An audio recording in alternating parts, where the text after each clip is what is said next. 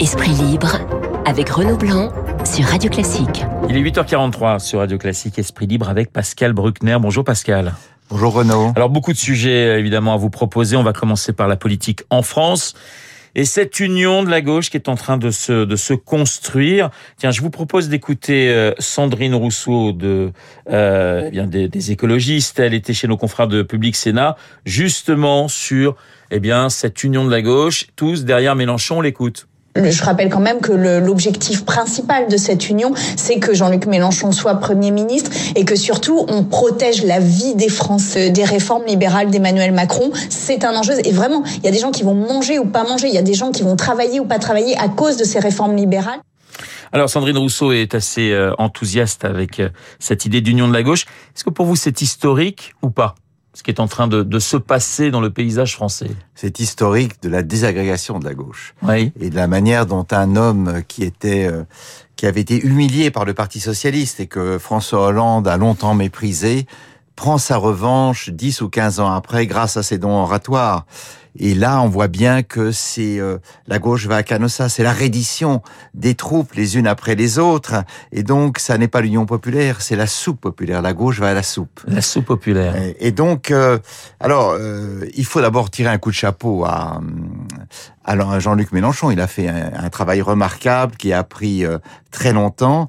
Grâce à son, grâce à son talent, il a réussi. Politiquement, à... vous dites c'est très bien joué. Ah ben c'est formidablement ouais. bien joué. Là, il faut, il faut reconnaître ses dons et euh, il a réussi à regrouper autour de sa personne toutes les composantes de la gauche et surtout celles qui le méprisaient. Alors le Parti socialiste résiste encore, les, les éléphants, Hollande, Cambadélis, parce qu'évidemment ce sont de, de, des républicains authentiques, mais les autres, les Europe Écologie Les Verts notamment et les communistes sont prêts à vendre leur âme pour des circonscriptions, pour euh, des postes.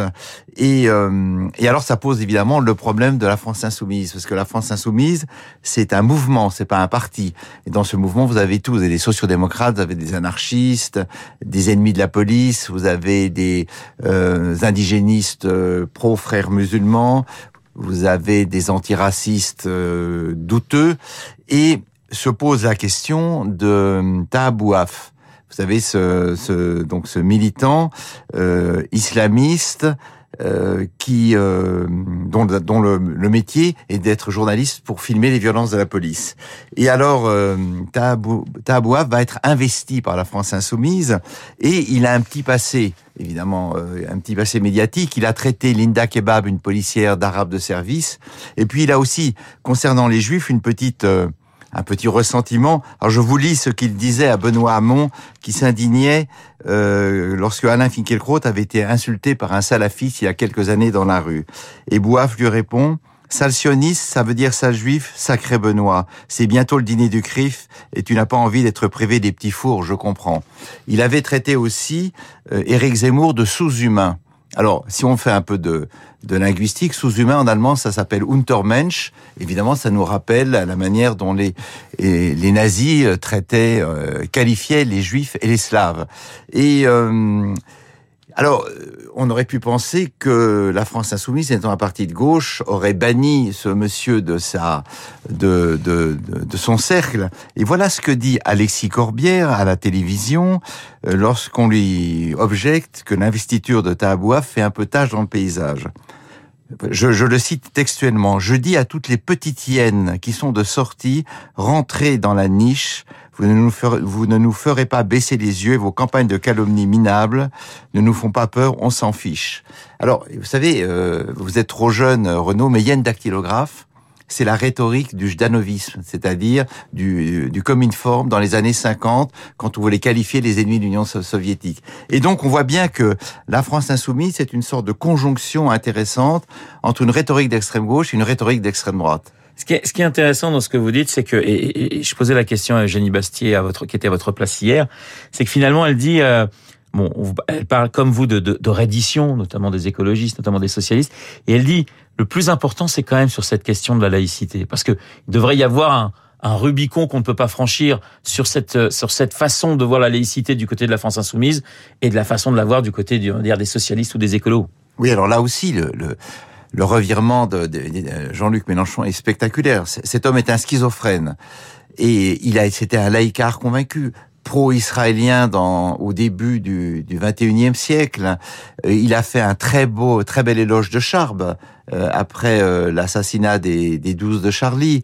Euh, il a stigmatisé le voile en disant que le voile était une auto-stigmatisation, que c'était une honte de, de, de, le défendre. Et puis, il s'est rendu compte que dans ses troupes, ce genre de propos ne passait pas. Et donc, il est passé de l'autre, du côté obscur de la force et son, le geste décisif, ça a été sa participation à la manifestation contre l'islamophobie en novembre 2019, où là, il s'est mis carrément du côté des salafistes et a prôné une laïcité inclusive ou ouverte. Vous rappeliez, euh, Pascal, que la France insoumise est un mouvement.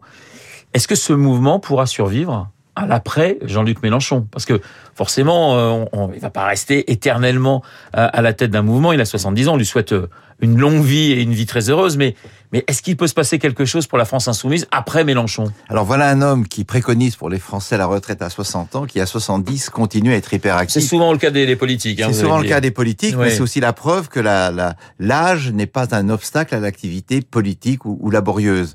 Mais effectivement, on a le sentiment que c'est le dernier tour de piste pour lui et que s'il échoue, et euh, pour ma part, je, je ne souhaite pas qu'il réussisse. S'il échoue, son mouvement va exploser parce qu'aucun de ses lieutenants ni Adrien Caternins, ni Alexis Corbière, ni euh, Daniel Obono n'a son talent fédérateur.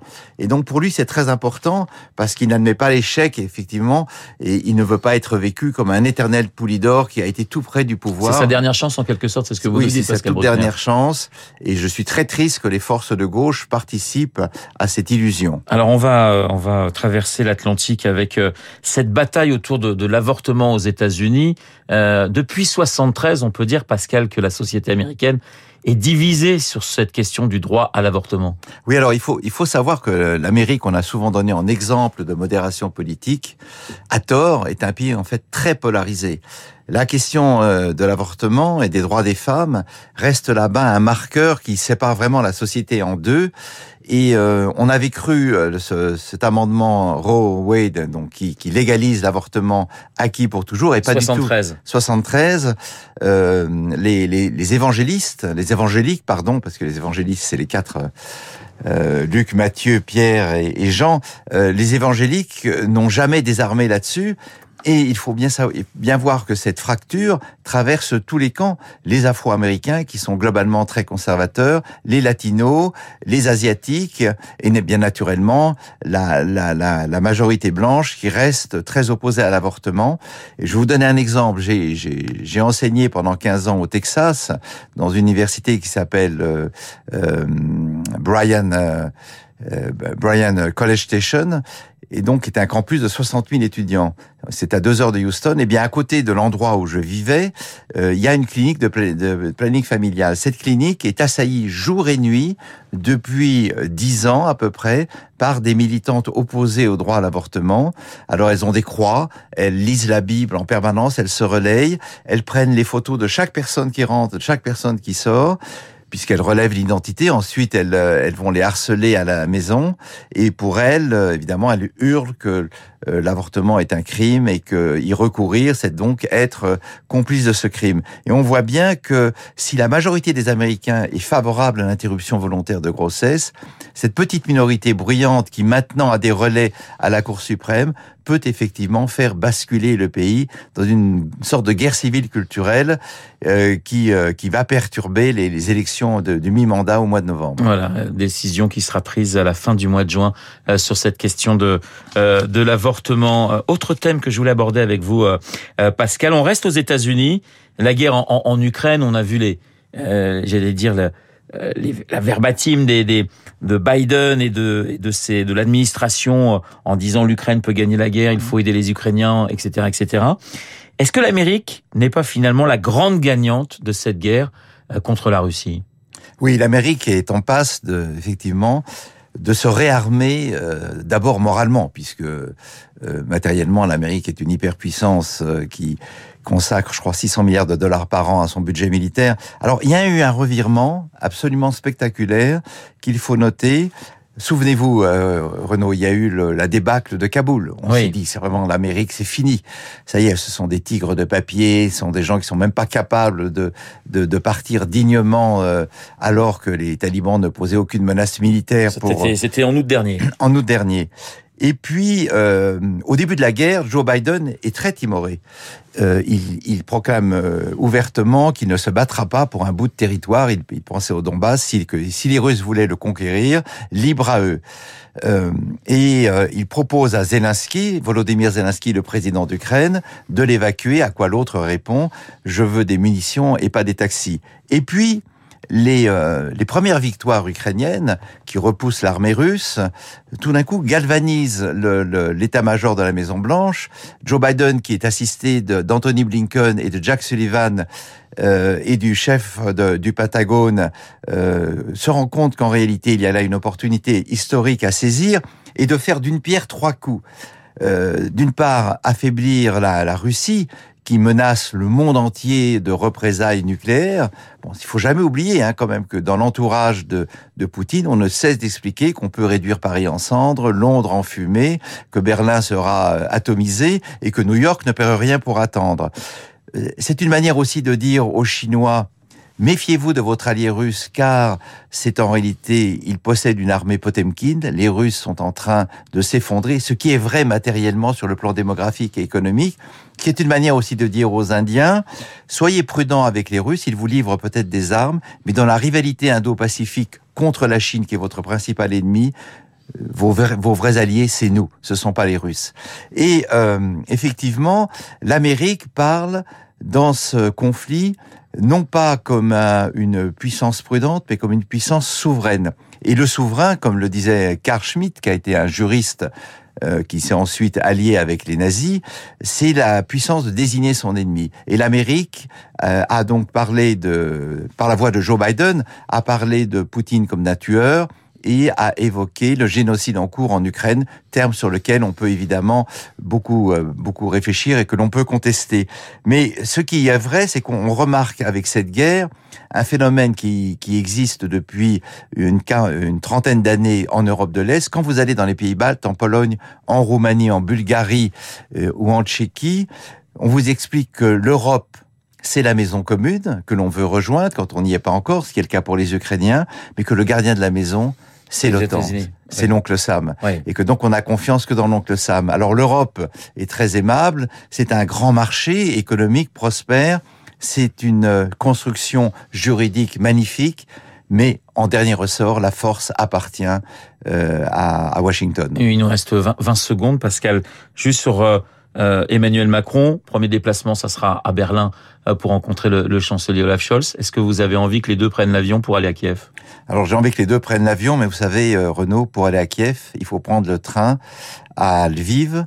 C'est un vieux train soviétique, un peu poussif, euh, et je ne voudrais pas que le chancelier Olaf Scholz et le président de la République française soit visé par une bombe russe, qui serait pour les Russes évidemment une occasion en or. Donc évidemment, je voudrais que Macron aille à, Kiev, mais dans des conditions qui assurent sa sécurité. Merci Pascal, Pascal Merci Renaud. Dans Esprit Libre, comme tous les mercredis sur l'antenne de Radio Classique, il est 8h57. Dans un instant, nous allons retrouver Lucille Bréau pour euh, la météo et l'essentiel de l'actualité.